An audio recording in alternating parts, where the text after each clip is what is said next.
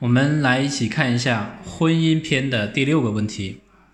我婚后获得的身故保险金是不是夫妻共同财产？我们看一个案例。不久前呢，孙先生找到律师做婚姻财产的咨询，他就想搞清楚一件事：自己婚后获得的身故保险金到底是不是夫妻共同财产？要回答这个问题呢，只需要知道这张保单有没有明确指定。身故受益人，接下来呢，来给大家做一个详细的说明。第一种情况，如果说保单明确指定孙先生为身故受益人，那么其所获得的身故保险金就不是夫妻共同财产。假设孙先生的母亲自己为自己购买了一份保险，在身故受益人那一栏明确的填写了孙先生的名字及个人相关信息，母亲去世后，根据我国法律。相关规定，孙先生获得的身故保险金就是他的个人财产，与他的老婆无关。第二种情况呢，如果身故受益人为法定继承人，那么此时身故保险金也不是夫妻共同财产。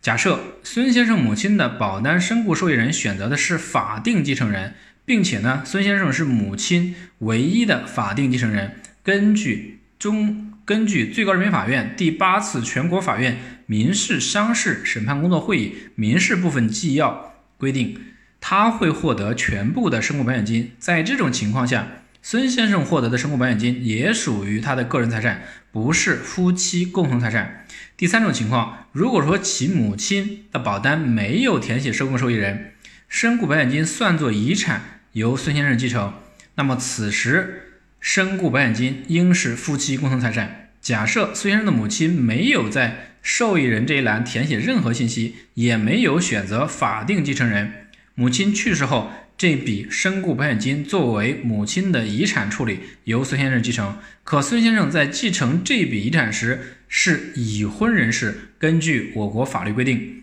这笔身故保险金归夫妻共同所有。我们来看一下法律条文如何约定的。最高人民法院第八次全国法院民事商事审判工作会议民事部分纪要第四条，婚姻关系存续期间，夫妻一方作为被保险人，依据意外伤害保险合同、健康保险合同获得的具有人身性质的保险金，或者呢，夫妻一方作为受益人，依据以死亡为给付条件的人寿保险合同获得的保险金，宜认定为个人财产，但双方另有约定的除外。中华人民共和国保险法简称保险法第十八条，受益人是指人身保险合同当中由被保险人或者投保人指定的享有保险金请求权的人，投保人、被保险人可以为受益人。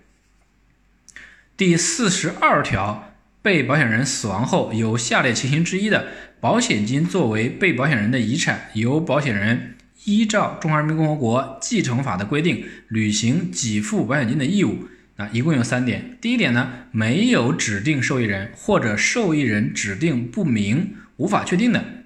二呢，受益人先于被保险人死亡，没有其他受益人的。三，受益人依法丧失受益权或者放弃受益权，没有其他受益人的。那么说，受益人与被保险人在同一事件中死亡，且不能确定死亡先后顺序的，推定受益人死亡在先。保险法的司法解释三当中第九条，投保人指定受益人未经被保险人同意的，人民法院应认定指定行为无效。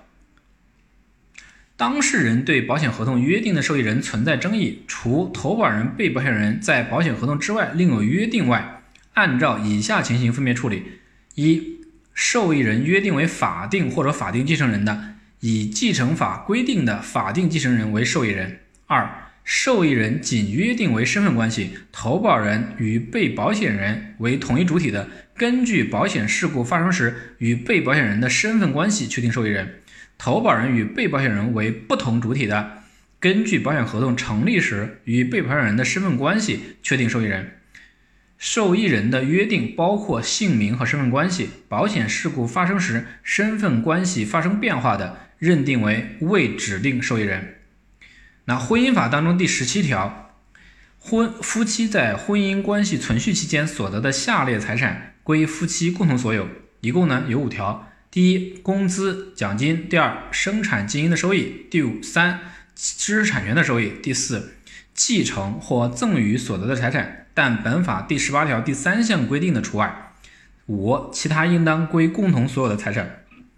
夫妻对共同所有的财产